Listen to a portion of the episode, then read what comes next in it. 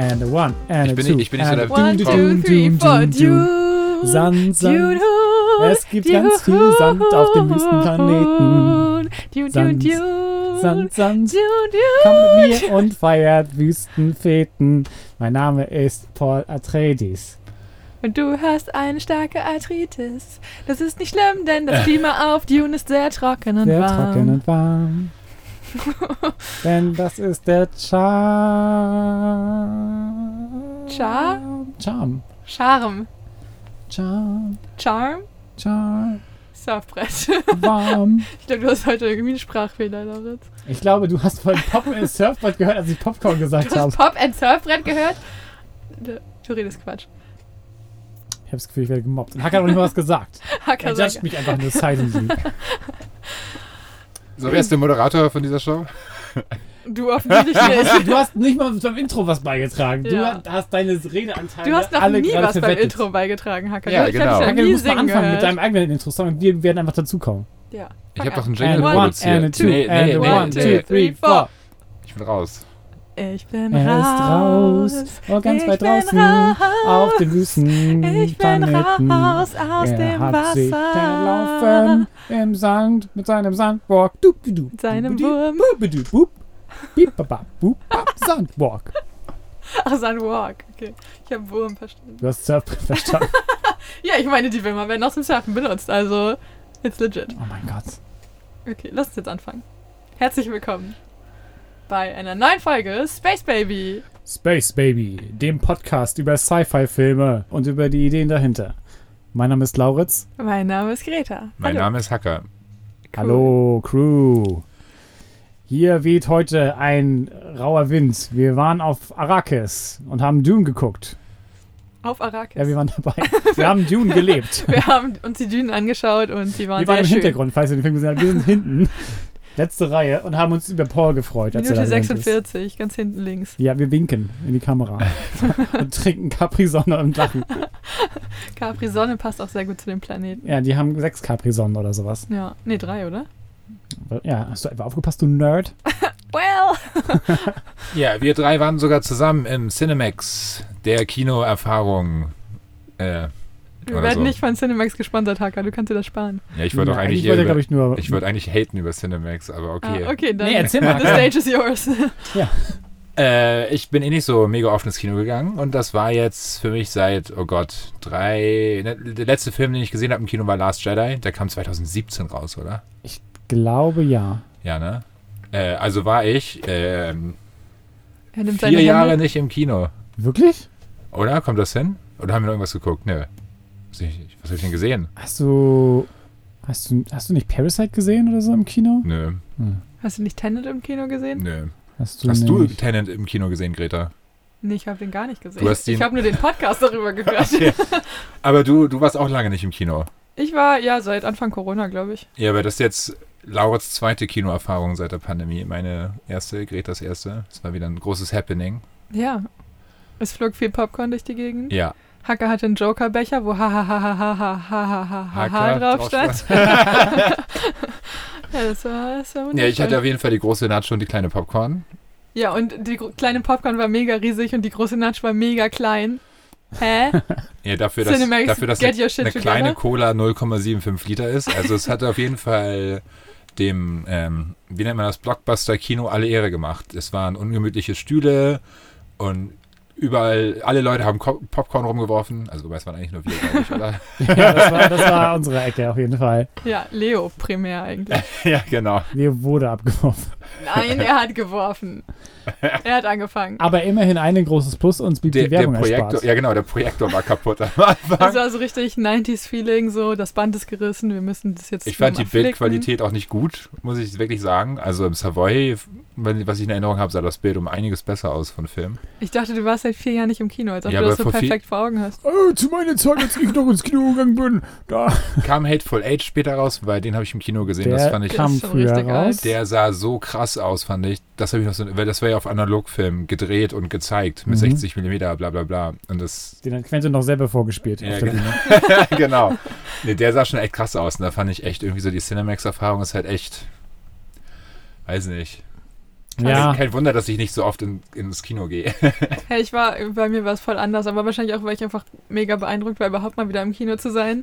Ich war so richtig geflasht von der großen Leinwand und Okay. vor allem auch, ich war, wir haben ja so einen Nachbarn über uns, also jetzt in, bei mir zu Hause in der Wohnung, der sehr pissig ist, wenn man nur so leichte Lautstärke besitzt. Das sagt man so nicht, aber ihr wisst, was ich meine. Ja. Und ähm, deswegen war es so richtig krass, wenn dann so, es ist ja ständig irgendwas explodiert und so. Und ich dachte die ganze Zeit, oh Gott, gleich kommt der Nachbar. Ah nein, das ist voll laut und ich kann es genießen. Das war so geil. Oh, das hat so Also schon gemacht. in so einem ruhigen Moment hören wir so von Stampfen von oben. Ja, der stampft halt wirklich richtig doll immer auf unserem Kopf rum. Das ist richtig nervig. Aber insofern war es halt richtig geil, dann so im Kino zu sitzen und sich so richtig die Ohren voll ballern zu lassen. Ich fand den Sound auch nicht so gut. Oh, okay. Ich bin einfach leicht zu beeindrucken, glaube ich. Mm, Also ich ja. fand es okay, Ja, ich aber, okay. aber also es hat mir jetzt nicht umgehauen, das ich, ich, das, am, Kinoerlebnis. am Sound fand ich nur blöd, weil wir saßen halt voll am Rand und deswegen war der nicht so auf uns zentriert irgendwie. Ich glaube, wenn man in der Mitte gesessen hätte, wäre der noch ein bisschen geiler gekommen, aber ja, so viel zu unserer Cinemax-Erfahrung. ja, ist äh, erwähnenswert. Ein. Stern. Aber okay, wir haben, wir haben, ich, wir haben sie auch bewertet im Nachhinein. Ich habe nur den Sachen gute Bewertungen gegeben, wo ich wusste, da muss irgendeine arme Person für putzen oder bedienen oder sowas. Noch eine richtig schwierige Angelegenheit vom Cinemax. Die Ja. Rutsche war nicht offen. oh ja, da Groß, wäre ja. da wär ich richtig gerne mit meiner kleinen Popcorn der großen Nacho runtergerutscht. Ja, der große Hacker mit der kleinen Popcorn, der großen Nacho und der kleinen Cola. Mal sehen, wie sie am Ende auch Bleibt da eigentlich gekommen stehen, wären. so. Am, am Ende wäre so ein kleiner Hacker mit einer riesen Cola und einem Mini-Popcorn zusammen rausgekommen Genau. wahrscheinlich. Ja. Schade. Das war äh, auf jeden Fall verfehlt vom Cinemax. Ja, Buh, Cinemax. Äh, wir reden heute von Dune 2021 von Denis Villeneuve. It begins. Ich spiele mal eben den Trailer ein. My planet Arrakis is so beautiful when the sun is low. Rolling over the sands, you can see spice in the air. The outsiders ravage our lands in front of our eyes.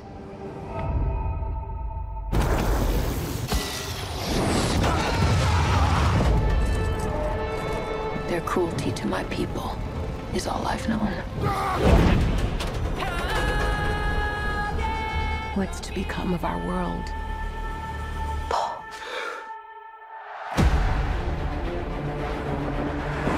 A boy.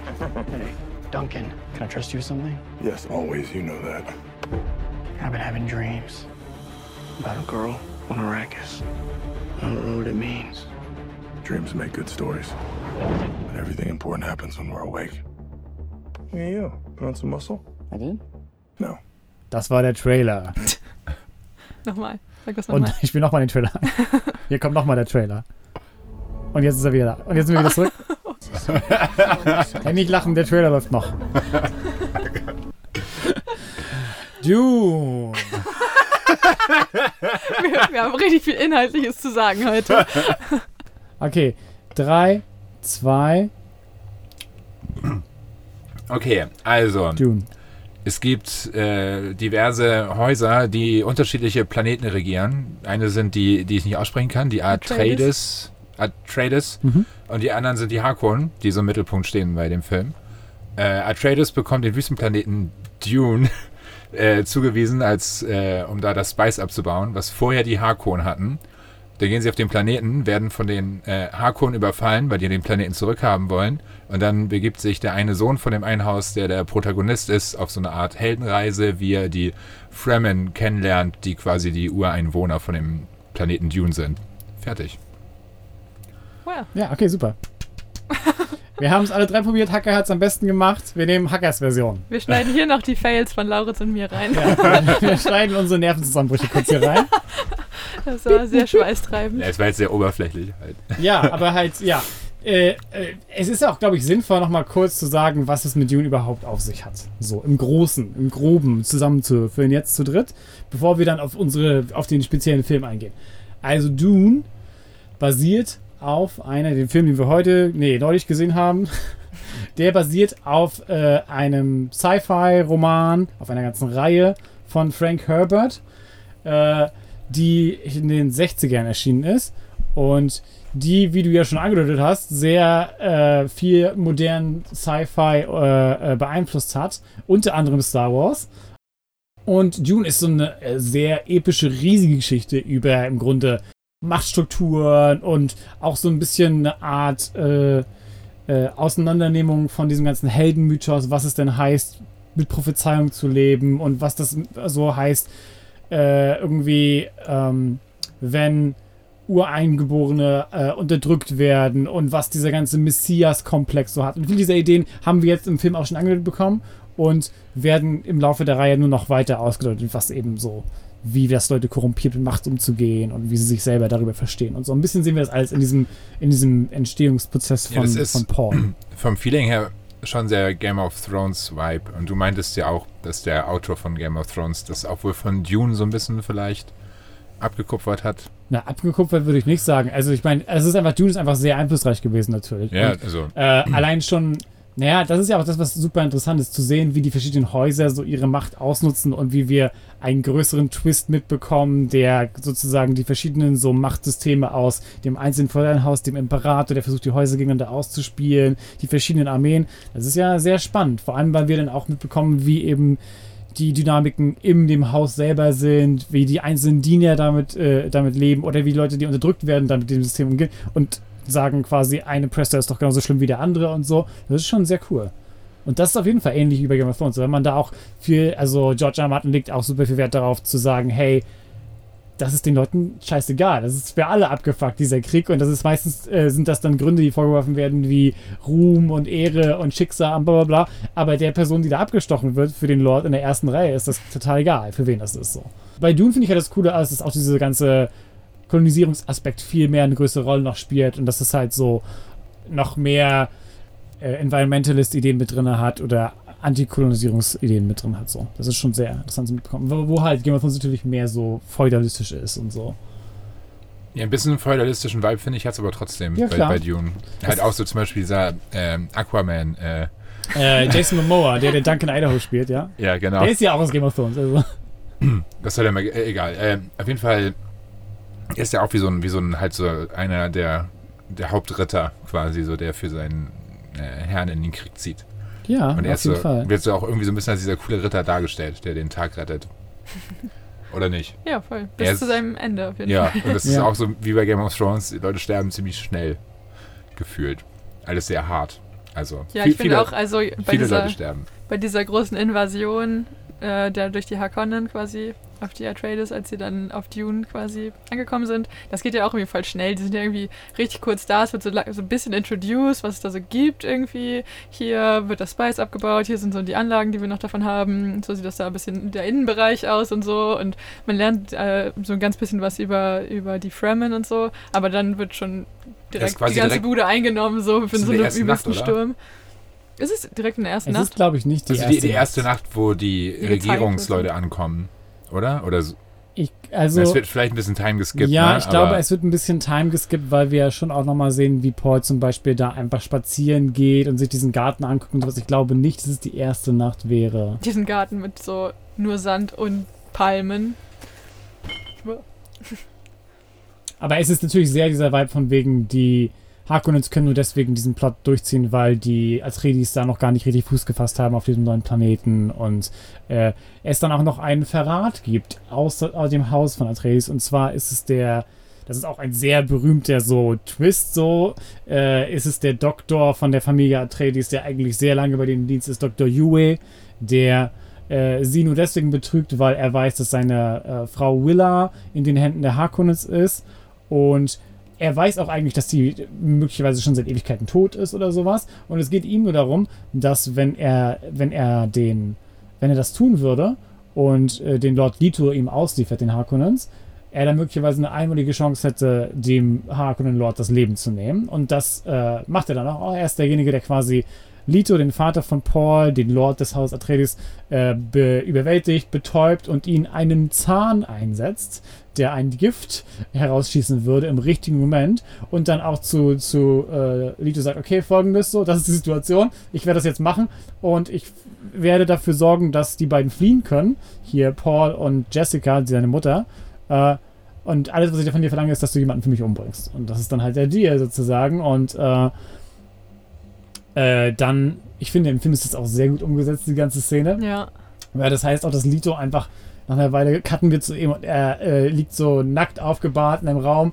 Äh, ihm wird nur gesagt, deine Männer sind alle tot, deine Familie ist tot und er kann sich nicht bewegen, aber er, man sieht ihn trotzdem weinen Ja. und vor ihm sitzt der riesige Fleischklumpen von einem Bar Baron Harkonnen, so, der äh, sich über ihn lustig macht und sagt, dein Haus ist vorbei. So, diese beiden Häuser haben sich seit Ewigkeiten, seit Jahrhunderten bekriegt und er sagt, du, das war's für dich. Schachmatt, so.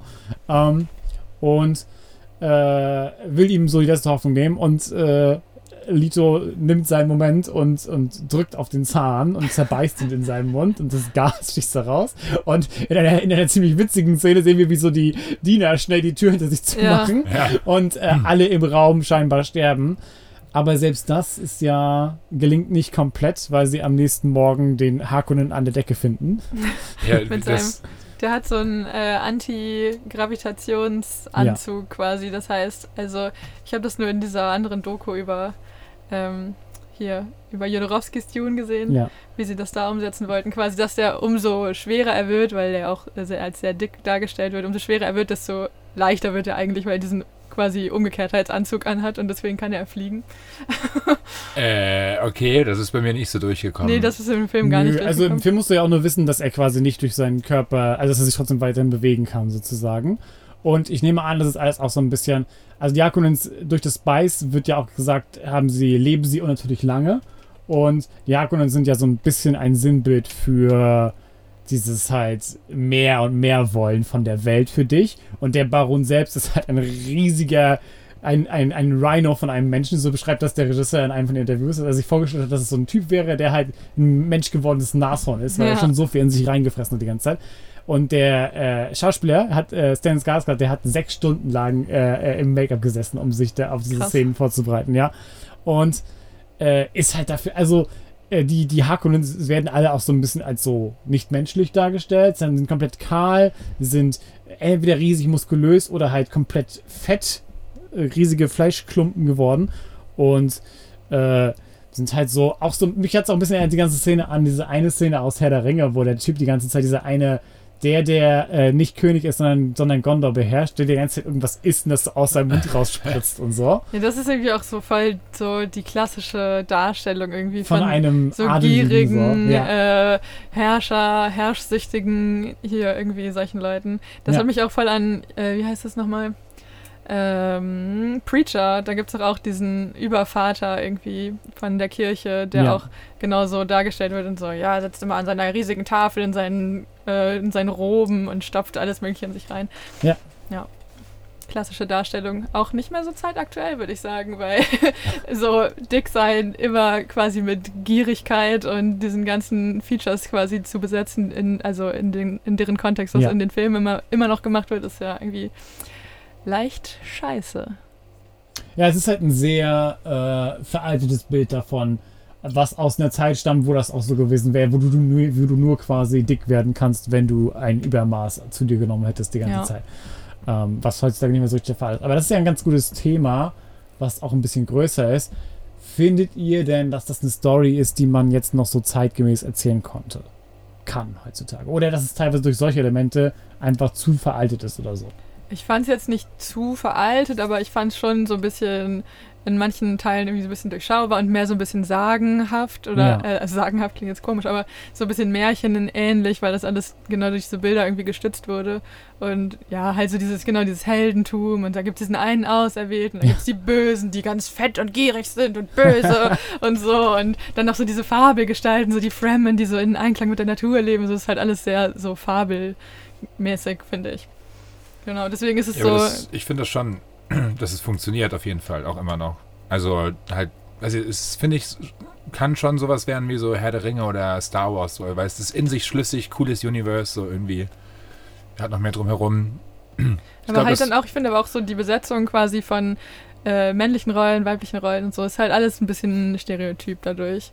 Und es ist irgendwie nicht so doll aufgebrochen da drin. Auch wenn jetzt zum Beispiel diese eine Rolle, ich habe vergessen, wie ihr Name ist, die von den Fremen ist, aber auch für den Imperator Oh, äh, arbeitet. Keins ist das gewesen. die ja. ja anscheinend in den Büchern ein Mann ist eigentlich und jetzt mit einer Frau besetzt wurde. Ja. Und halt so, ja, irgendwie so die einzige Rolle ist, also die einzige Frauenrolle, die so ein bisschen mehrseitiger ist, finde ich. Ich finde eigentlich Jessica voll interessant. Ja. Ja. Wer ist das? Die Mutter? Die Mutter. Ja. Also, weil, weil äh, erstmal ist es halt was, was ganz Interessantes, dieser ganze Orden der Bene Gesserit, dieser quasi, äh, die Mutter von, von Paul, Jessica, ist Teil von so einem geheimen Orden, dem Bene Gesserit, die seit Ewigkeiten mittels äh, äh, Züchtung und Manipulation eben erstmal diese Fähigkeiten entwickelt haben, herangezüchtet haben in sich, von so übermenschliche Möglichkeiten, dich was machen zu lassen, was du, was sie dir befehlen, so aber auch äh, ihren eigenen quasi Blutlinien der Häuser insgeheim zusammengezüchtet haben, weil sie ihren eigenen richtigen Ah, Messias stimmt. erzeugen wollen. Das habe ich schon wieder voll vergessen. Und- das wurde auch irgendwie nur so am Anfang Das so wird- leicht Wird angeschnitten. das bei Dune überhaupt gesagt? Ja. Das ist an mir vorbeigegangen. Doch, doch. Das war echt rela- relativ, relativ am Anfang, als quasi so diese Lehrerin auch von der Mutter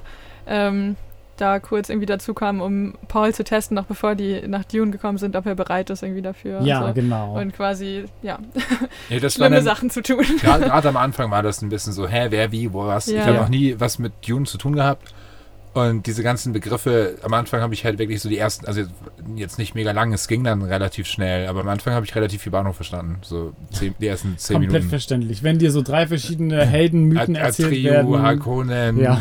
welcher Imperator, von wem und was, wer, wie, wo, welche Planeten, äh, wie heißen die Leute Wo alle? sind wir? Was? Ja, was soll das hier alles? Die Namen hatte ich auch bis zum Ende nicht drauf, wer, wer wie heißt und Ja, ich hatte es auch echt nur so ein bisschen vor Augen, dann dadurch, dass ich diese Doku über Jodorowskis Dune du geschaut davor habe. geguckt, ne? Die habe ich irgendwann vor Ewigkeiten schon zweimal geschaut. Okay. So, und deswegen war es immer so, ah, Moment, ach stimmt, Atreus. Und dann hatte ich das wieder so, dieses Storyboard von Jodorowskis Tune so im Kopf und die Zeichnungen davon. Und deswegen hat sich das alles so ein bisschen zusammengesetzt. Ich glaube, wenn ich das nicht gesehen hätte vorher, wäre ich auch noch ein bisschen loster gewesen. Also so mega lost war ich aber gar nicht. Wie gesagt, das war so nach, keine Ahnung, 20 Minuten vielleicht oder so. Ich habe schon die Story dann verstanden. Nur halt dieses ganze Setup mit welche Häuser und whatever, das Ja. war für mich dann halt einfach, Das war alles okay, so ein bisschen Planet A gegen erklärerisch, ja. Planet B und wir Ja. sind auf Planet C. Ja. Ne, das ist ja auch das, also da wurde das schon ganz effektiv gemacht, dass du im Grunde auch die meisten speziellen Namen oder Sachen, so Herkunftsgeschichten, die Backstory nicht unbedingt vorher Nee. haben musst. Du kannst einfach einschätzen, okay, was ist das gerade für, für eine Situation, wie, was, was passiert gerade den drei Menschen, die ich jetzt schon kennengelernt habe, so. Und dadurch funktioniert es schon größtenteils Ja. so. Das fand ich auch. Ähm, Aber um nochmal auf die Ja. Mutter zurückzukommen, so, das hatte ich irgendwie alles ein bisschen ausgeblendet nach diesem ganzen Intro und so. Und diese, ähm, ich habe, wie, weißt du noch, wie diese Lehrerin von ihr hieß, die da ankam? ah, nee, das weiß ich auch nicht. Aber Genau. äh, Aber das war, war dann auch so, okay, irgendwie schon auch eine spannende Person, weil das halt so eine Frau mit Ja. so viel Macht ist und so, aber gleichzeitig hat es auch wieder so dieses Hexenthema, sie ist so voll böse und gruselig und alte Hexe irgendwie so mäßig und es ist so, ja gut, so diese ganzen Typen kennt man auch irgendwie und dann sonst gab es halt echt sehr, sehr, sehr, sehr viele männliche Rollen und halt so diese, ja, Krieger und bla und irgendwie zum Beispiel bei den KämpferInnen gab es nicht so viele Kämpferinnen, sondern Ja. halt so schon alles sehr typisch äh, dominiert. eine, eine, bei den Harkonnen eine Frau? Überhaupt eine? Bei den Nee, Harkonnen glaube ich nicht. nicht. Und bei den Männer, ne? Sadauka auch nicht. Ähm, hm, Nein, also diese- ich, Die ich, Sadauka waren diese, dieser Kriegs... diese Armee ähm, von dem Imperator, ja. die da sich dazugesellt hat und gemeinsam gegen die Atreides gekämpft hat. Ja.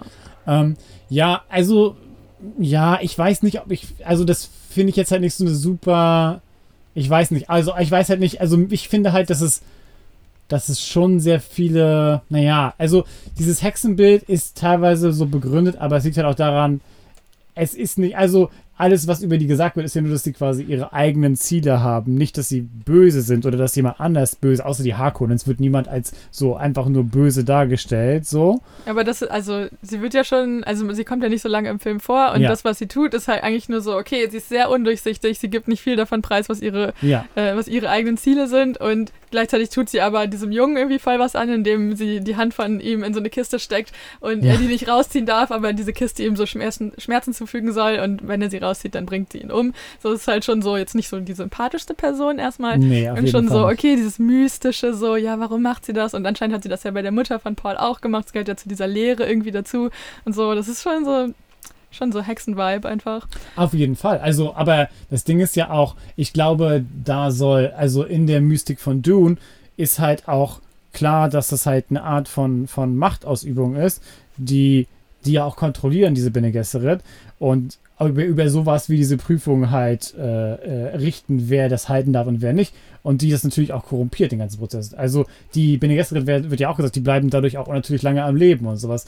Und äh, das ist halt dieses, also das ist halt das Ding in der Welt. Ne? Wenn du, wenn du quasi da an der Quelle der Macht bist, dann bist du entweder durch das Spice oder durch äh, äh, diese Fähigkeiten, die du entwickelst oder sowas, manipulierst du dich selber und wirst zu etwas anderem und unmenschlich auf eine gewisse Art und Weise. Aber das trifft auf die Bene Gesserit genauso zu wie auf alle anderen Mächtigen, die wir kennenlernen. Ja, also ich meine auch gar nicht, dass es jetzt irgendwie so. Ja, ich weiß nicht. Also, weil du gefragt hast, ob das irgendwie noch zeitgemäß ist, ja, so, nee, nee, aber ich ist ja halt, auch, ja. würde ich halt sagen, so, ja, es ist halt schon alles sehr, sehr typisch so in, in, in diesen Rollenverteilungen. Und ich habe das Gefühl, dass ich vieles davon schon gesehen habe, was aber nicht heißt, dass ich das irgendwie blöd fand, weil das war auch einfach interessant, trotzdem das nochmal auf eine andere Art und Weise zu sehen. So.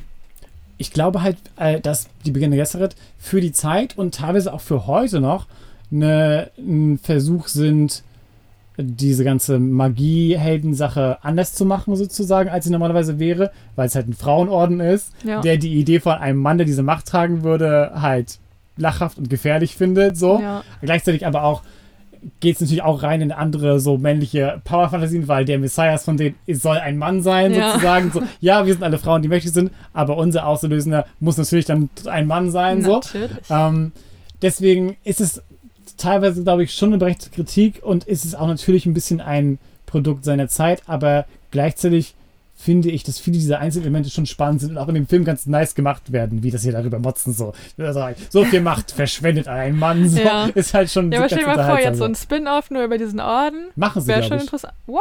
Ja, HBO macht, glaube ich, eine Show darüber. Echt? Really? Über die Okay, Bene ja. Gesserit. Also, Ja, wenn der Film erfolgreich genug ist, wollen sie, glaube ich, was darüber machen, über die Bene Gesserit. Komm, wir gehen noch ganz oft in den Film rein, damit der richtig erfolgreich ist. Ich meine, ich war schon zweimal so. I'm doing my part. I'm tuning my part. I'm tuning over here. ja, nice. Äh, gibt's noch äh, Aspekte, die euch gefallen oder missfallen haben an dem Film? Ist ja, also es gibt ja eigentlich ganz schön viel verschiedene Sachen Ja, der, davon so. der Film ist lang und Ja. es passiert sehr viel. Deswegen ist es jetzt natürlich schwer, auf alles einzugehen. Ja. Äh, ich fand das Ende, also gerade die letzte halbe Stunde ein bisschen schwach für ein Ende. Aber das ist halt Mhm. dem geschuldet, dass es halt von vornherein als Mehrteiler gedreht wurde. Würde ich sagen. ja. Nee, du meintest vorhin auch irgendwie, es wäre äh, vielleicht cooler, wenn man dieses, also die große, die Stadt der äh, Fremen sieht und keine Ahnung, halt ein bisschen mehr Cliffhanger und nicht so. Lauritz und ich haben beide erwartet, dass man so am Ende so in diese, äh, in diese, keine Ahnung, Höhlen oder wo die leben, äh, reingeleitet wird quasi und man dann so, so irgendwie das Ganze so überblickt und dann so tausende von Fremen da sind und denen so angucken. Irgendwie. So habe ich mir das vorgestellt zumindest. Ja, also ein bisschen sowas haben wir, Hätte weil sie, dann sehen, gefunden. weil sie dann sehen, wie sie, äh, wie wir in den letzten sehen, wie sie halt diese Würmer um sie rumreiten und sowas. So ein bisschen die, die Spirit davon haben sie schon. Ja. Aber ich kann mir vorstellen, also ich lese auch gerade das Buch, ich bin auch ungefähr an derselben Stelle, wie der Film zu Ende geht, so. Ähm, und ich kann mir vorstellen, also von dem, was ich einschätzen kann, ist der Film halt sehr nah dran am Buch, so. Und ich kann mir vorstellen, dass es einfach möglicherweise noch mehr Prüfungen gibt oder noch mehr Hindernisse auf dem Weg, bis sie endlich diese Stadt erblicken und dass sie doch Ah, wichtige okay. Sachen, die sie mit reinmachen wollen, dass die quasi noch dazwischen wären. Möglicherweise spielt die Geburt, weil Jessica auch schwanger ist, stellt sich heraus, möglicherweise spielt das noch eine gewisse Rolle oder sowas. Äh, Und sie wollen einfach sehr diese gewissen Elemente in der Reihenfolge drin haben. Aber ich habe mir dann auch gedacht, okay, vielleicht ein bisschen weniger so Vision und noch am Ende ein bisschen befriedigender diesen Film zu Ende bringen. Nicht immer wieder die Ja. Vision von dem Dolch. Oh ja, stimmt. so, die, dann hätte man sich schon 20 Minuten streichen können. die. Vision fand ich auch ein bisschen zu viel. Ja. Ja, sobald sie auf, auf dem Planeten sind, ist es halt noch häufiger, dass, dass, dass Paul, der vorher schon ein paar Visionen hatte, dass er quasi von dem Spice äh, sein Mind verformt wird und er immer so Visionen kriegt über die Zukunft. Ja, aber es muss ja nicht immer der gleiche Dolch sein. Das ist wirklich immer derselbe Shot, so 15 Mal reingeschnitten gefühlt. Ja, das dann, ja, keine Ahnung. Ich, ich glaube, ich wäre mit dem Ende auch nicht, also ich wäre mit dem Ende von dem Film zufriedener, wenn er kürzer wäre. Ja. Dann wäre das, glaube ich, weil dadurch, dadurch, dass ich die, genau die letzte halbe Stunde so fand, hat sich ein bisschen gezogen. Mhm. Dadurch, dass es quasi, ich weiß, ich weiß die Zeit jetzt nicht, nicht genau wie lange, aber es war ja halt, dass er mit seiner Mutter halt quasi durch die Wüste reist. Mhm. Quasi Das, flieht. das aus war dem, gefühlt 40 Minuten oder so. Oder? Das war schon sehr lange. Das war Das sehr war lang. schon lang. Es gab Ich fand davon es aber aber auch verschiedene. Etappen. So, Und dann kam, ja, Ja. das stimmt schon, aber ich fand es trotzdem irgendwie ein bisschen zu schleppend. Es hätte mir 10 Minuten rauscutten, weißt du? Bin ich, bin ich zufrieden. Zehn Minuten, die man gut verwenden hätte können, um, Um einen längeren, zu zeigen. nein, Längeren. längeren Sandwalk. So. Sandwalk. Weil äh, Paul lernt es halt am, am Anfang des Films so, dass die, dass die äh, Einwohner von Dune, die Fremen, um äh, nicht die riesigen äh, Sandwürmer, die halt alles fressen, was sie finden können, alles, was rhythmische Töne macht, um die nicht äh, aufzuwirbeln, gehen sie halt auf eine besondere Art und Weise, die arrhythmisch ist und Tänzerisch. tänzerisch schon so ist. Äh, Ist es nicht, es heißt doch Desert Dance oder so, oder? Sand Dance, Sandwalk, irgendwie sowas. Und das sieht so schon, sie- wir sehen das am Anfang in so einem kleinen Holografik, die sich äh, Paul so reinzieht. Und das sieht schon so super unterhaltsam aus. Und äh, ja, äh, ich habe mich schon irgendwie super darauf gefreut. Und die haben auch eine kleine Szene da mit drin. So. Man hat Aber- anderthalb Stunden auf diese Szene Aber ja. gewartet. Wann machen sie endlich diesen Walk? Warum wurde das gezeigt am Anfang? Jetzt macht den niemand. Und dann ganz am Ende fangen sie das an, das zu machen. Und man denkt so, geil, jetzt kommt diese Szene, in Und der sie diesen doch Walk machen. Und dann kommt erstens doch ein Wurm. und zweitens so geht es nur so vier Sekunden, wie sie diesen Dance machen. Man würde am liebsten einfach 20 Minuten sehen, wie sie so Die haben ihn halt Uh, einfach falsch Ricky. gemacht, deswegen Ja. kam der Wurm dann auch. Losers. Ja, echt, könnt ihr nicht arithmisch gehen? Ja. äh, äh, äh, äh. ja. Ja, aber das war auf jeden Fall äh, für mich, selbst wenn es nur so kurz war, das war der Teil, auf den ich mich richtig gefreut habe. Den Sandwalk. Und äh, wir haben es ja auch schon gesagt, direkt als wir aus dem Kino gekommen sind, meinten wir auch, sie hätten über den Abspann zeigen sollen, wie die beiden so die ganze Zeit. Ja, oder so quasi wie so eine Tanzschrittgrafik, nicht quasi, wie man so die genug. Füße setzen Aber muss. das hätte, so. das hätte geschmackvoll sein Das können. Das hätte cool geil. sein können. Wenn, du- wenn du nur so den Sand hast und es vielleicht so im Mondlicht ist oder sowas und du so düpp, düpp, düpp, Ja. düpp, düpp, düpp, siehst. Das so wie bei Harry Potter 3, Ja, wo sie am Ende die Karte zeigen. Ja, So. safe. Okay, Hast du nicht Hat Harry er. Potter geguckt, Hacker? vielleicht. Das ist schon okay, Hacker. Das ist Das nicht. ist, das ist nicht okay, sorry, aber so, hier ist okay, meine 3 Grenze. ist der beste Film von den Filmen. Also, Findest du echt? ja. Welche, Okay. welchen findest du denn am besten? Ich Also ich fand die Gedanken Action in drüber Dune super. Ja, welche Szene hat dir besonders gefallen? ähm, oh Gott, da fragst du mich was. Äh, ist viel passiert. Äh, gab viel Action. Das mit diesem gruseligen Was war kleinen, denn? äh, also okay, das war keine richtige Action-Szene, aber das fand ich eigentlich so die Oh, gruseligste die war Szene. aber cool, die Szene. Wo Ja. dieser kleine Mücken-ähnliche ähm, Gegenstand, Ja. wie hieß Hunter die denn? Seeker. Das Hunter ist so eine, kleine, wie so eine kleine Drohne, die auch von jemandem Ja. gesteuert werden muss. Und die sieht Die- aber aus wie so eine Mücke oder Ja. sowas in der Art, mit so ganz spitzen Beinen und so einem spitzen, nicht Schnabel, wie nennt man das? Äh, ja, schon so. Also, wie nicht, so ein, nicht Schnabel also ist halt, auf jeden Fall das falsche Wort. Ja, aber halt so so, eine ein Stachel. Stachel, vorne Stachel. dran, genau. Ja, genau. Und äh, was halt schon, also was sogar eine relativ realistische Art und Weise ist, eine Assassination zu machen, wenn du halt einfach, okay, wenn du, wenn es möglich wäre, eine fast geräuschlose, winzige Drohne in einen Raum Die auch noch durch die reinzusteuern, Mauer sich schweißen die sich durch kann. die Mauer schweißen kann und die einfach halt dann eine Person locker durchstechen könnte, so. Äh, das ist natürlich schon. Ja, schon sie fliegt und so es war eine sehr ganz spannende nah. Szene, weil Paul unbewaffnet Ja. war, so. Genau. Und er hat seinen, ähm, seinen Panzer, seinen, seinen Cyberpanzer nicht an Ja. und so. Gibt's nicht sowas schon? Ich glaube ja. Diese Drohnen oder den Cyberpanzer? Äh, Drohnen. Ja, Ja, es gibt Drohnen. Aber ich weiß nicht, ob es Nee, nee. welche in der Mini-Größe gibt und Es gibt sowas. welche, die sind sehr klein und Ja. die haben, können genau einen Schuss abgeben. Aber sind Ja. die auch so leise oder? Ja, ja, die sind mega klein, hört man nicht. Ist halt dann sehr vorausschauend gewesen von Frank Herbert, äh, dass er das so reingeschrieben hat. Herbie. Herbie.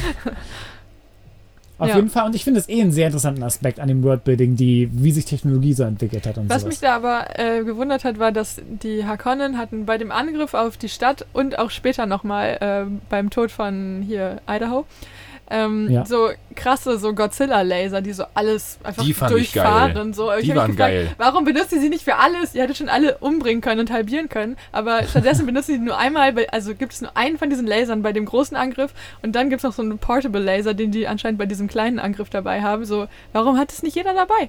Also das finde ich sowieso witzig, wie der Kampf so fokussiert ist auf Nahkampf, auf Schwerter und Das ist ja ganz cool daran. Also, der Hintergrund ist ja davon, dass äh, äh, quasi diese Schilder entwickelt wurden, die ja, wo jedes Art von Pro Projektil ja sinnlos wäre. Wäre die Kugel schnell ist und alles, was schnell sich da, äh, würde halt durch den Schild durchdringen. Weil sie die Schilder entwickelt haben, hat sich größtenteils alles wieder auf Nahkampf entwickelt und auf diesen speziellen Nahkampf, wo du quasi im letzten Moment dein, deine Klinge abbremsen musst, damit sie langsam genug ist. Das habe ich gar nicht das so Das habe richtig ich gar nicht verstanden. mitbekommen. Okay. Deswegen hat er auch beim Training gesagt, the slow blade penetrates the shield und so. Das ist ja Ah, quasi schon so eine okay. Redewendung geworden. Das macht Sinn. die ja auch an, dass du geduldiger sein musst mit deinen Attacken und Das sowas. ist komplett an mir vorbeigegangen. Ja, das habe ich auch nicht gerafft. Das ist eigentlich das, was so cool ist mit diesem Wordbuilding von der Technologie, weil das ja ganz viele so Elemente gibt, wie zum Beispiel auch, dass es diese Mantats gibt, wie äh, die quasi Menschen, also Computer in Menschenform sind. Ah ja. Äh, Der hatte diesen einen quasi Bediensteten, der dann kurz seine Augen nach hinten rollen lässt, um eine komplizierte Berechnung zu machen und dann wieder zurück ist so. Das ist der Grund dafür ist ja, dass es quasi 10.000 Jahre früher ungefähr ein, äh, gab es äh, AI-Technologie, die sich halt entwickelt hat und die äh, versucht hat, die Menschheit auszurotten.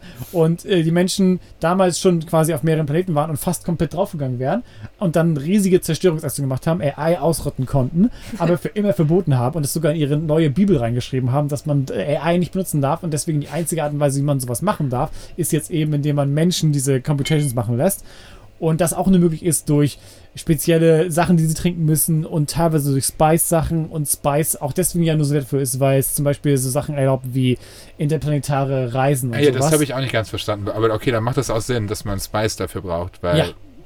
weil man bräuchte sonst äh, AI, um das zu tun. Quasi. Genau, du bräuchtest sonst hyperintelligente AI, und das ist zu gefährlich. Und Spice erlaubt dir halt, was wir auch an Paul sehen, erlaubt es diesen Navigatoren, die quasi diesen Wor- Wormhole-Travel und sowas durch die, durch die ganze Galaxie machen, erlaubt es halt einen Moment in die Zukunft zu sehen, um zu gucken, wie, wo sie ankommen würden, wie, wenn, wenn sie welche Entscheidung treffen. Dann können sie quasi sagen, okay, dann würde ich da, wenn ich jetzt da links oder rechts sein würde, würde ich da und da ankommen. Das ist ja verrückt. spirituelle Reisemöglichkeit Ja. irgendwie. Ja, ja, es ist halt auch voll, also da merkt man halt voll auch diesen Einfluss an dem Spice und so, Einfluss von, von so Drug Culture, 60s und so, viele dieser Nimm LSD und schau, wohin du kommst. Und sowas so, ne? Finde das Das erinnert mich an die eine Rick and Morty Folge, wo äh, Morty diesen Mhm. Kristall im Schädel hat, wo er halt versucht, äh, Mit Jessica zusammenzukommen. genau, Ja. weil er sieht, er sieht quasi seinen, seinen Tod voraus immer und immer wenn er sich falsch abbiegt, stirbt er anders und wenn er sich genau so verhält, wird er im Altersheim sterben. Ich meine, das Jessica arbeitet. Das ist ja auch ein interessanter Aspekt, der hier auch eine Rolle spielt. Prophezeiung und was da, was du mal machst, wenn du die Zukunft kennst und ob es sich überhaupt abwenden lässt und ob, wenn der, was, was, was passiert, wenn deine Entscheidungen davon geleitet werden von der Idee davon, was du machen solltest oder was du eh machen wirst oder sowas. Das finde ich ist jetzt schon so voll interessanter Teil von dieser Welt, auch weil es ja ganz eindeutig mit drin ist, dass sowas auch manipuliert wird. So halt, dass sie, dass die Bene Gesserit zum Beispiel auf Arrakis einfach die Gerüchte gestreut haben, dass der Heiland irgendwann bald kommen würde Ja. und sie deswegen dann schon von weinenden, äh, äh, äh, so weinenden Eingeborenen da begrüßt werden und sowas. Und Paul sich deswegen auch übelst eklig fü- fühlt, so, weil er halt, weil er halt weiß, wie das, wie das alles manipuliert wird, so, in der ganzen, im ganzen Universum, so. ja, Das ist super interesting. voll. Und es ist interesting, wie er sich verhalten wird, weil er jetzt schon die Vision davon bekommen hat, dass er irgendwie äh, das Universum übernehmen wird und sowas. Ob sich das überhaupt abwenden lässt, ist halt die andere Frage, selbst wenn er das nicht will oder so. Naja, das, das Space Traveling zeigt ja scheinbar, dass man, dass die, dass es nicht sonderlich sicher ist, dass diese Zukunft eintritt, sondern dass man es quasi ändern kann, oder? Oder vielleicht nur eher ändern kann. Die Idee davon, von diesem Art von Messiah, den die Bene Gesserit haben wollen, ist ja jemand, der so mächtig wäre mit seinem Mind, dass er halt Raum und Zeit kontrollieren kann.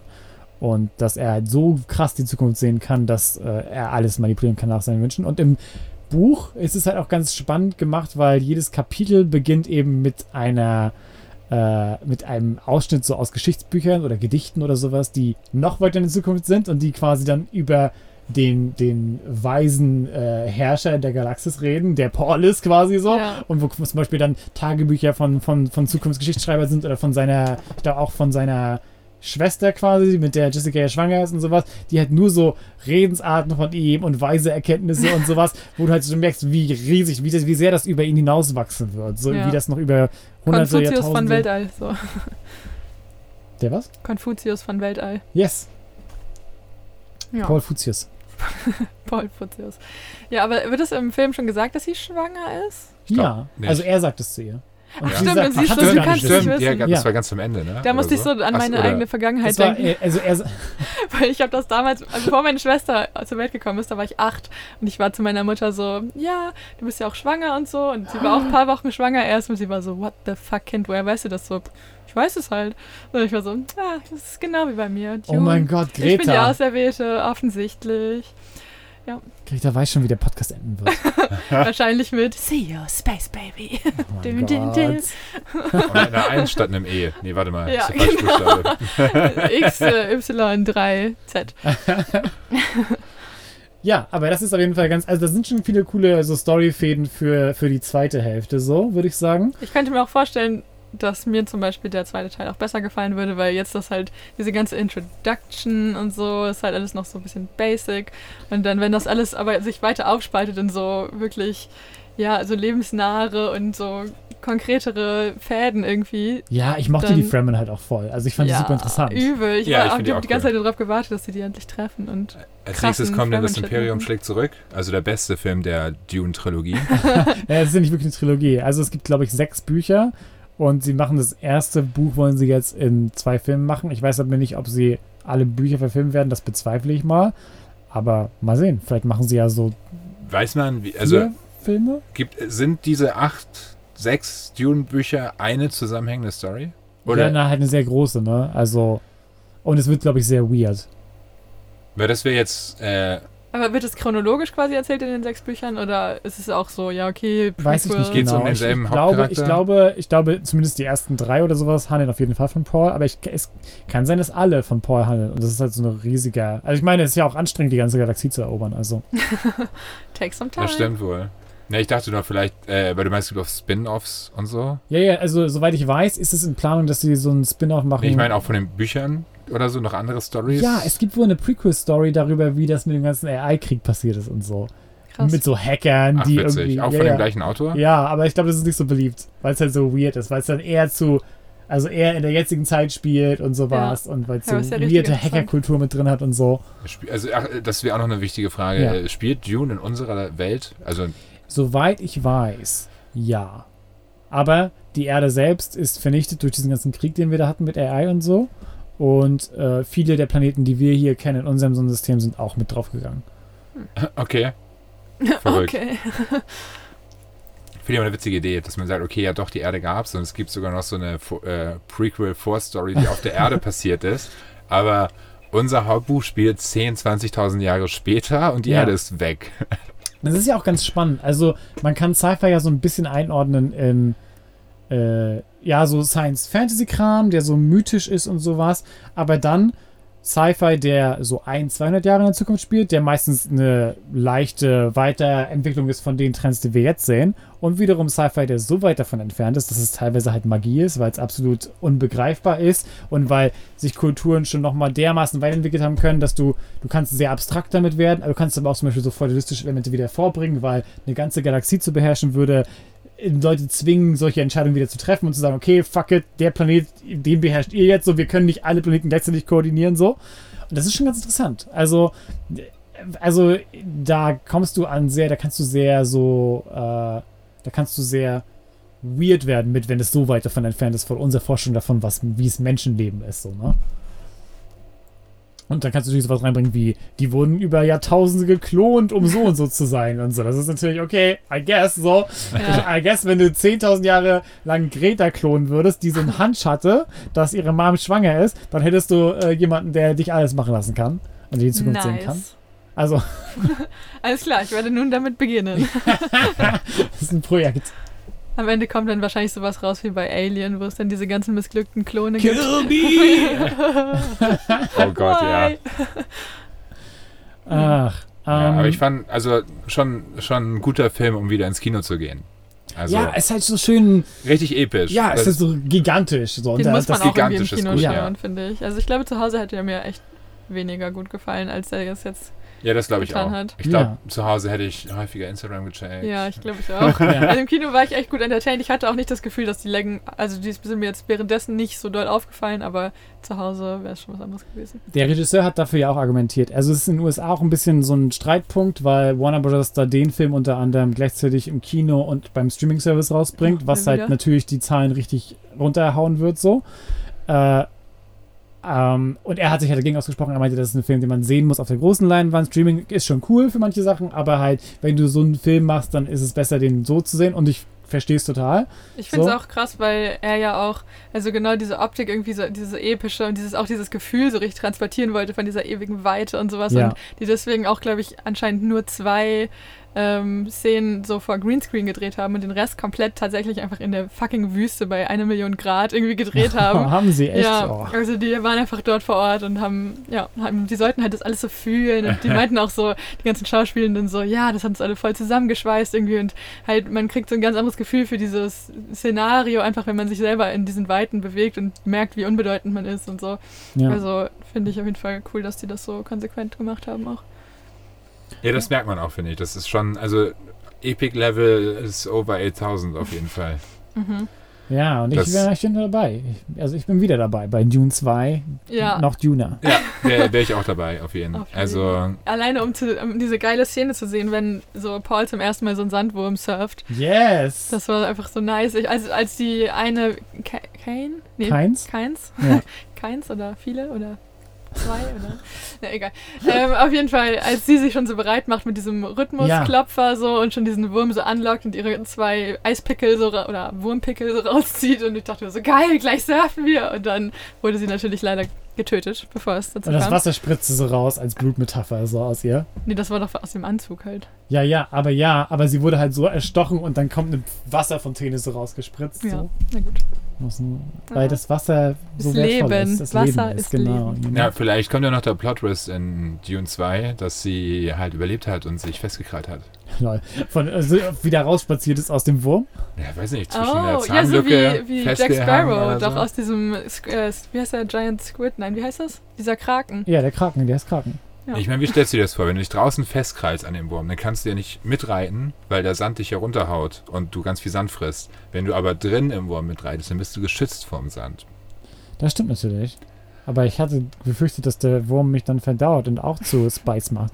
Ja, weiß nicht, vielleicht sind da Lücken zwischen den. Zwischen den was? So Kabinen. Ja, Hier, wir sind hier in der Holzklasse, weil sie einen Upgrade bekommen zum vorderen Teil des Wurms. Ja, so draußen ist, äh, sie wird so fast getötet und steigt dann halt ein in den Wurm. Dann, äh, sind, sind da gerade die ganzen Ja. Fremen, die zur Arbeit wollen. Alle so voll genervt. Alle so stehen so voll zusammen halten sich so an so Festhaltestangen fest. Oh, Mann. Also Pansen einfach, die so von der Decke hängen. ja, genau. Jemand die Zeitung. Fremen Genau. Today. ja, das äh, klingt Alle tragen eine Maske, damit man sich nicht den ganzen Sand im Mund bekommt. ja, wegen dem ganzen Spice, genau. Ja. Damit Ich du keine Hallos kriegst auf dem Weg zur Arbeit. guten- Das fand ich aber auch so geil, halt auch an den, an den Kostümen, die waren ja eh mega geil. Ja. So, ich würde am liebsten alle Outfits aus diesem Film einfach tragen, persönlich, also privat. ähm, Ich auch. und, ähm, genau, und diese komischen Nasenstöpsel, die sie so haben, damit sie halt hier besser atmen können und die, die äh, Feuchtigkeit nicht verlieren und so weiter, Mhm. mit ihrem Anzug verknüpft sind. Wie cool kann man aussehen, während man so einen Stöpsel in der Nase hat? Es, ist- ich fand es einfach faszinierend. Ich wollte halt danach einfach auch nur so einen Stöpsel Das für die ist auch Nase cool, haben. cool Science-Fiction-mäßig durchdacht, dieser Anzug. Dass Ja. er halt das Auch, ja. Wasser lagert, sammelt. Und so richtig das- optimiert quasi Ja, ja, Menschen. genau, weil sonst könntest so. du in dieser Wüste nicht überleben. Ja, komplett geil, einfach nur. Ja, Ja. Wie, wie lange sind die Fremen auf dem Planeten? Weiß man das? Wurde er kolonialisiert quasi von Menschen? Ja. Muss die er Idee, ja. die Idee also ist ja die, schon. ganze, die ganze Galaxie wurde irgendwie kolonialisiert. ja, aber die Idee ist ja schon, dass alle Menschen von der Erde kommen, oder? Das, also es wird ja nicht Wäre gesagt. sie aber- wahrscheinlich, Ja, ja. ne? ja. Und ich meine, das ist halt auch das Ding. Also 10.000 Jahre, sie sind die Eingeborenen, sie sind möglicherweise seit 5.000 Jahren oder noch länger da oder so. Ähm, aber irgendwann waren sie auch da neu. Ja, ich meine, das ist ja quasi so, also es war ja scheinbar schon vor langer Zeit ein sch- schwer bewohnbarer Planet. Ja, aber Dann auch wir, es wird, interessant, glaube dass ich, angedeutet, dass sie quasi schon mal diese ganzen, genau, es wird auch gesagt, sie, sie sind ja in diesen unterirdischen Strukturen und sowas, die ja so teilweise wie so ein Kraftwerk sind oder sowas. Und sie erwähnen, glaube ich, dass es den Versuch gab, diesen Planet bewohnbar zu machen. Aber Ach, dann ja. wurde das Spice entdeckt und dann wurden alle Pläne rückgängig gemacht, weil sie quasi gesagt haben, wir müssen die Wüste am Leben erhalten, weil die Wüste macht das Spice. Und, ähm, das heißt, dass die, die hatten schon mal die Hoffnung, dass sie diesen, dass es ein bewohnbarer Ort werden wird und es wurde wieder weggenommen aus Gier halt für Spice. Aber könnte man nicht, also die wollen unter der Erde wohnen? Dann kann auch darüber der Spice sein. Oder können dann die. Nee, die wollten quasi so die Wüste abtragen irgendwie. Ja, die wollten, glaube ich, äh, äh, Wasser, äh, was, Wasser, was irgendwie unter der Oberfläche irgendwo ist, wollten sie nach oben bringen und wollten den Planeten quasi bewohnbarer machen dadurch. Okay. Oder durch irgendwie so eine Art von, äh, wie heißt das, wenn du den Mars bewohnbar machen würdest, so Terraforming? Also ich habe es so verstanden als irgendeine Art von Terraforming. Okay, ja. Aber Spice ist wichtiger. Spice ist der, Spice ist der Scheiß. Spice Girls. Spice. Ja, nice. Yes. Äh, oh, Box Office Report. Ihr fragt euch doch bestimmt, wie läuft Doom? Oh ja, ich frage mich. Beep, beep, beep, beep, beep, beep. Ich habe hier alle Infos in meinem Kopf, wie ein Mentat. äh, und zwar bisher ganz gut. Also bisher ist der Film äh, größtenteils nur in Europa gestartet, aber er hat schon 75 Millionen gemacht.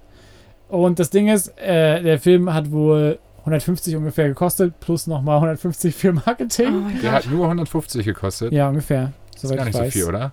Ist, ist, ist, also ist okay, ist gut. Dafür, wie gut er aussieht, ist es halt angemessen eigentlich. Also schon ganz gut. Ist halt auch nicht so, glaube ich, dass der so, dass die so krass viel in, in unnötigen Scheiß gesteckt haben, wie mega teure Stars oder sowas. Ich glaube, das war, obwohl schon sehr berühmte Leute dabei sind, ich glaube, es war alles im Bereich des Sinnvollen. Jedenfalls äh, ist er bisher echt ganz gut angelaufen. Vor allem irgendwie Deutschland, Frankreich, äh, Italien, Spanien, bla bla. In Europa läuft er ganz gut. Äh, China hat noch nicht gestartet, aber scheint besser, also wird er projected, dass er besser laufen würde als Shang-Chi. Nur in den USA ist halt die Frage, wie er da laufen wird. Und es ist generell die Frage, dieser Film wird auf jeden Fall nicht riesigen Gewinn machen können, wenn überhaupt, weil der muss ja über 300.000, 300 Millionen machen, um irgendeinen Gewinn zu machen. Das Einzige, was man halt sagen kann, ist, ja, dieser Film ist sehr gut gelaufen für Corona-Verhältnisse und jetzt Ja. schon besser als Tenet und sowas. Und man kann halt nur sagen, dass die Leute sagen, ja, die Leute haben Dune Fever, deswegen lohnt sich das, jetzt den zweiten quasi zu fördern, weil man kann eh, also man kann nicht einen Hit machen, sozusagen. Es ist gerade fast unmöglich. Es ist nun für, für Corona-Verhältnisse ist er sehr gut. Ja, das Auch bisher nice. besser als der andere, die anderen Filme von, von Villeneuve. Ja, ich meine, es hat Greta und mich zurück in die Kinos geholt. Eben, ja, ja. Ja, das muss schon was heißen, ne? Das muss was heißen, ja. Also ich bleibe optimistisch, dass wir Dune 2 kriegen. Ich würde so gerne sehen, ey. Ich Ja. finde ich find auch, dass es, ein, dass es so ein Universe ist, was ich gern noch weiter erkunden würde. Ob Ich hätte auch jetzt, eine, einfach direkt ob gerne. es jetzt eine Serie auf ähm, Disney, nee, Netflix, weiß ich auch nicht. Netflix Also, Plus. Wer hat die Rechte? äh, Warner, Warner. Bros. HBO gibt es in Deutschland nicht. Äh, Aber kommt, glaube ich. sonst würde das ja auf Sky landen, ne? Oh. Dann wird es auf Sky landen, aber bis dahin gibt es bestimmt HBO Max ja auch. Okay, ein Glück. Weil auf Sky wäre ich nicht sonderlich scharf. Aber HBO Max soll wohl auch ziemlich schlecht sein, die App. Aber die haben gute Sachen. Aber ja. Ja. Ja. Noch ein Streamingdienst, den wir uns mit äh, acht Leuten teilen. ja Ist das legal? darauf läuft es hinaus. Ja, klar. Also Leute, wir haben den heißen Tipp für euch. Äh, schließt nur ein Abo für, äh, ab und tauscht mit anderen Plätze, die ein anderes Abo haben. Kannst du mir auch irgendwie vielleicht Disney Plus mal rüberschieben? Also ich glaube, wir haben schon acht Leute. Aber können wir eigentlich schon, weil das nutzen eh nie so viel auf einmal. So viel zu unserem Disney Plus und Abo-Talk. Äh, äh, final final äh, Results, Final Words, Final Conclusions. Was würdet ihr sagen? Würdet ihr diesen Film empfehlen? Wem würdet ihr ihn empfehlen? Und wie viele Bananen von fünf kriegt dieser Film? Acht von zwölf Squibbles. Und empfehlen für alle eigentlich, die Lust haben, mal wieder ins Kino Für zu jedes gehen. Alter, von 1 bis 99. Ja, nehmt eure Kinder an die Hand und zeigt ihnen, wie die äh, Atreides hingerichtet Ja, nee, werden. leider kein Podracing, also ist das nichts für Kinder.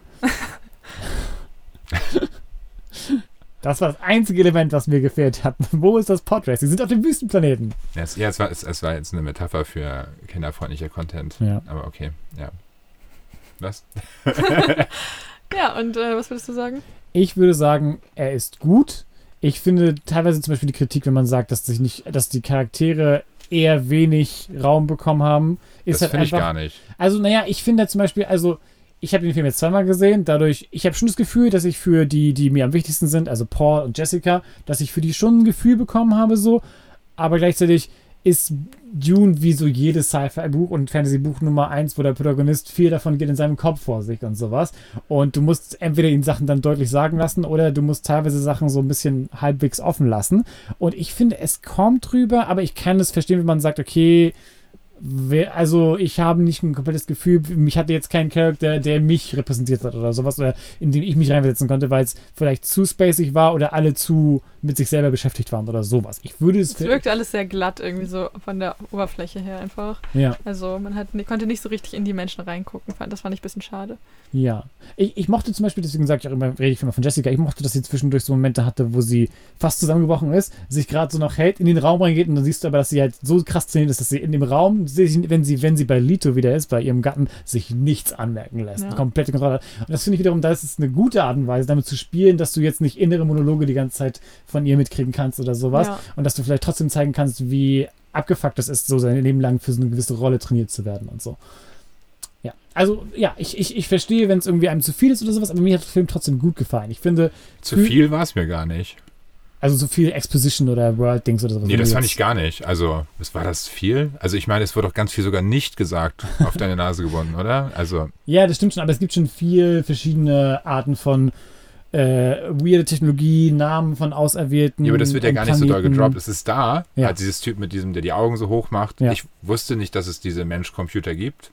Ja. Aber ich habe schon gerafft, was er da gerade gemacht hat. Ja, Ohne dass man es mir erklären musste, konnte ich halt irgendwie, okay, er macht das halt gerade irgendwie Computer. der Typ ist wohl irgendwie Computer, I guess. Das reicht ja für den Aber Plot. ich finde auch, dass es echt größtenteils sehr elegant gemacht Und das mit dem so. Schutz, äh, das mit dem Schild zum Beispiel, Ja. dass es halt deswegen eher Nahkampf ist, das habe ich während des Guckens halt nicht mitbekommen. Ja. Aber es war halt auch nicht schlimm.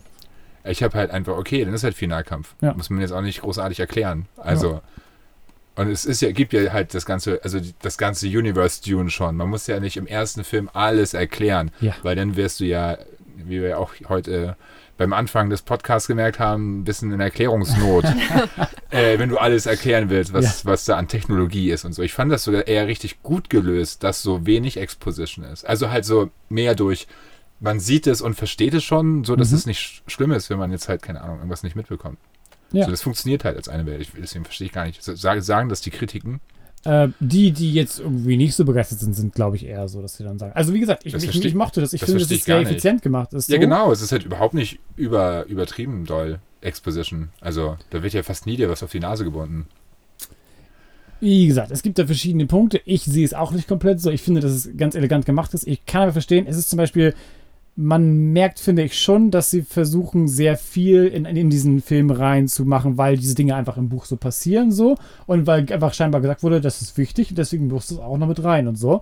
Und ich finde es richtig so, also mir hat es trotzdem gut gefallen, aber ich würde verstehen, wenn man sagt, okay, ich hätte mir gewünscht, dass vielleicht der Kampf am Ende nicht da ist, weil ich hätte mir gewünscht, dass Paul noch mehr einen Moment kriegt, mit seiner Mutter zu reden, über seine Gefühle oder irgendwie sowas.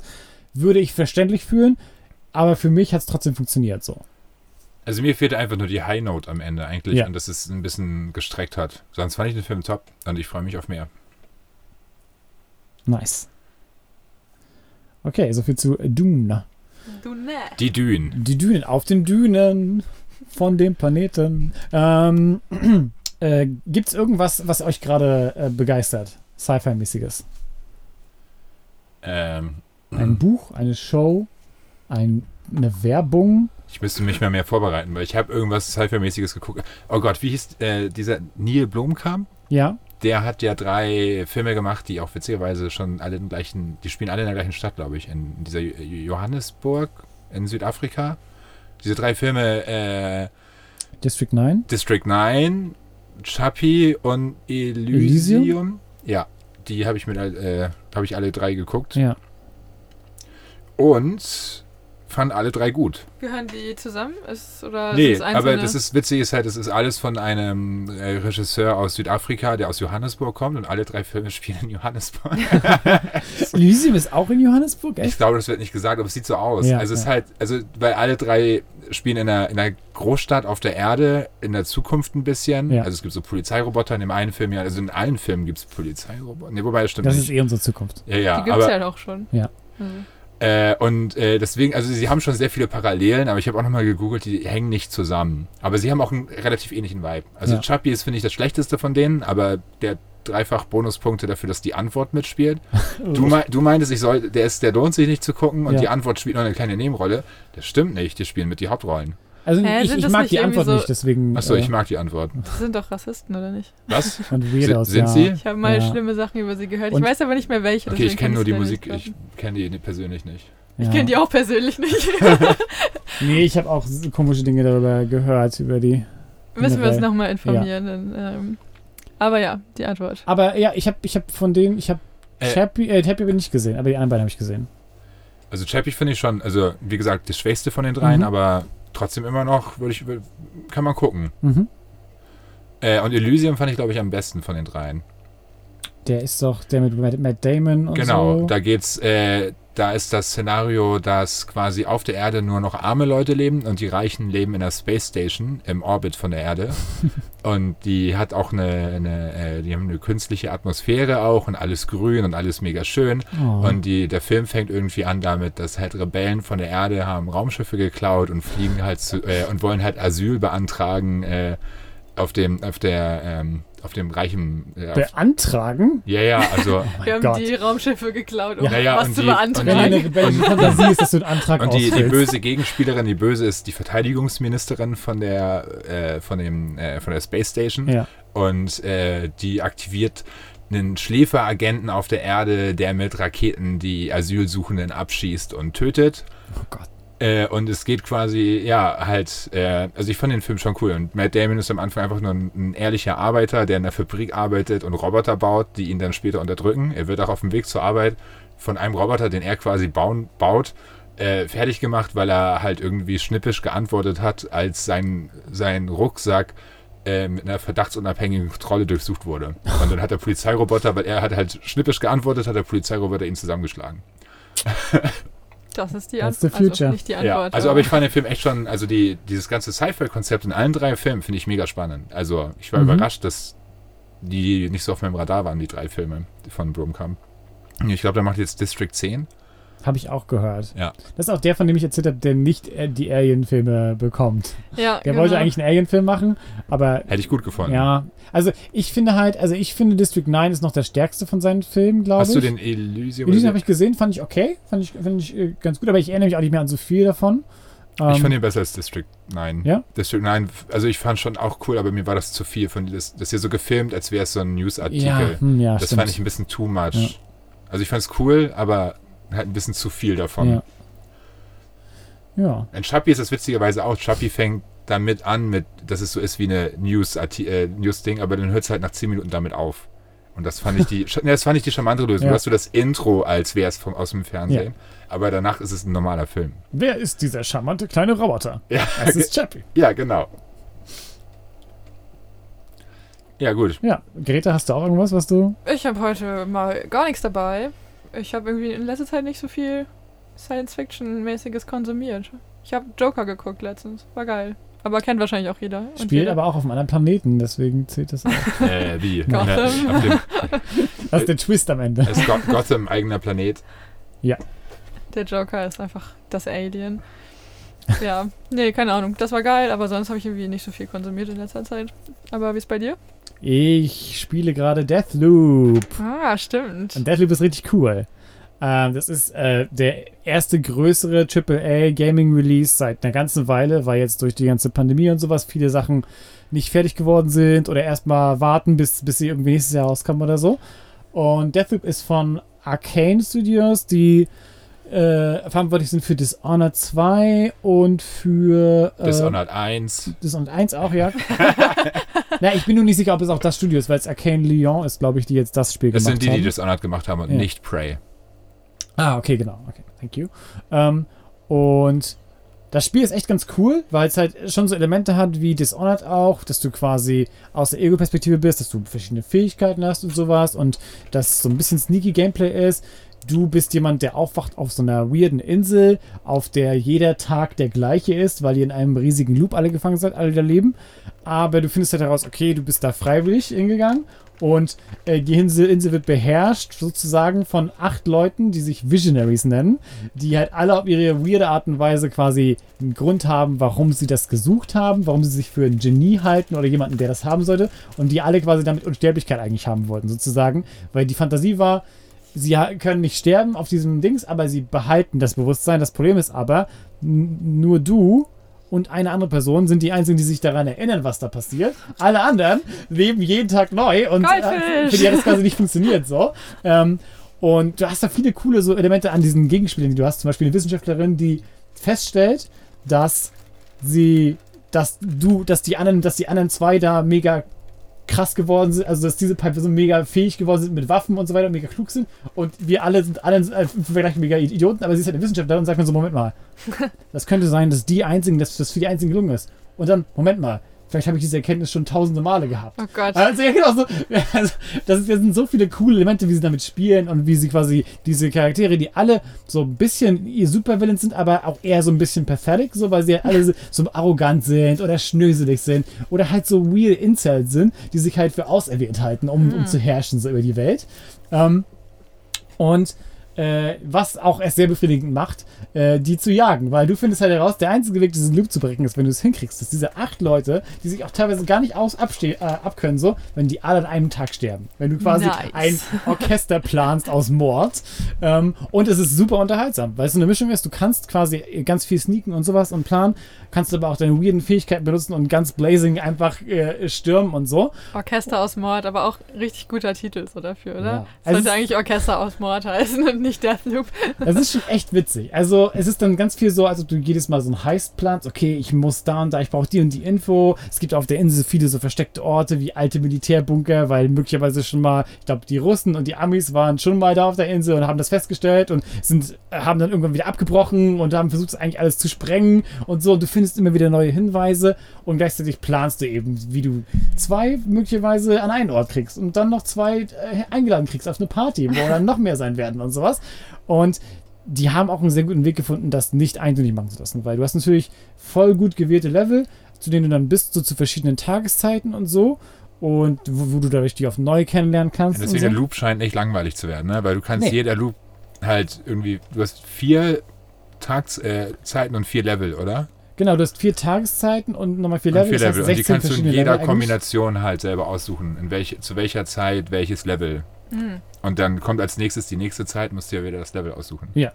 Ja, ich bin auch heiß drauf. Aber es, ist, es würde ich, dir auch sehr gut gefallen wahrscheinlich, weil du halt diese ich Spiele generell magst. So. ja. Und weil es halt ein Weg ist, diesen ganzen Sneaky-Kram zu machen, aber gleichzeitig sehr viel Spaß zu haben mit diesem, mit diesem Mischung aus dem, aus dem Loop-Gameplay, aber das auch in die Story mit reinzumachen. Und ich muss dazu sagen, äh, es ist äh, eines der besten so äh, Voice-Actors, was ich seit langem erlebt habe in Videogames, weil Das war bei Dishonored und Prey aber auch schon echt erste Sahne. weil der, der Spieler, den du hast, der ist erstmal mega charmant cold, der ist mega witzig dabei, wie er quasi feststellt, what the fuck, was passiert hier? Was ist das für ein verrückter Ort? So.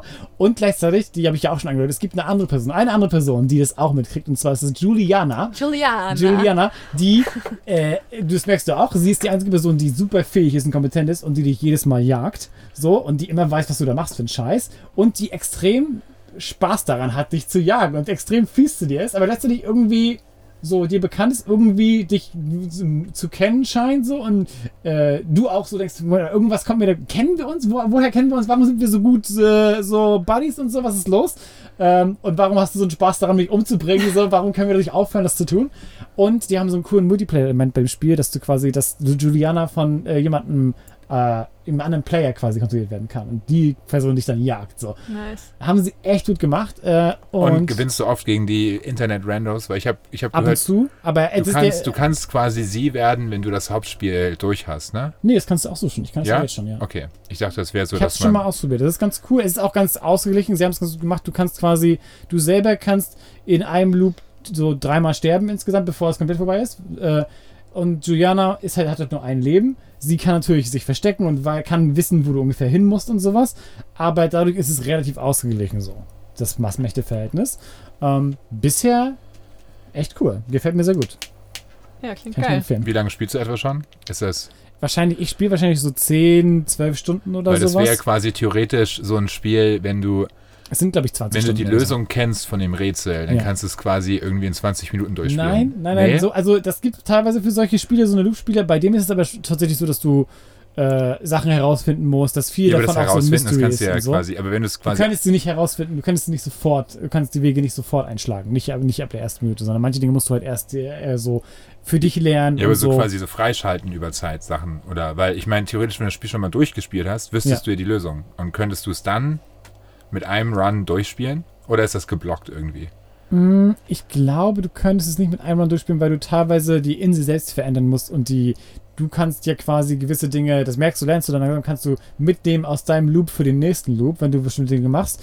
Und du musst deswegen grundlegend Dinge ruinieren und Sachen erfahren und sowas. Und ich glaube nicht, dass du das alles machen könntest innerhalb von einem Loop. Okay. Weil das hatte ich mich immer gefragt, ob es theoretisch möglich wäre, wenn man halt online nachliest, in das in einem Loop Ich durchzuspielen. glaube nicht, tatsächlich. Ich glaube, du musst grundlegend das verändern, wie diese Insel funktioniert und manipulieren. Und ich glaube, das würde nicht gehen.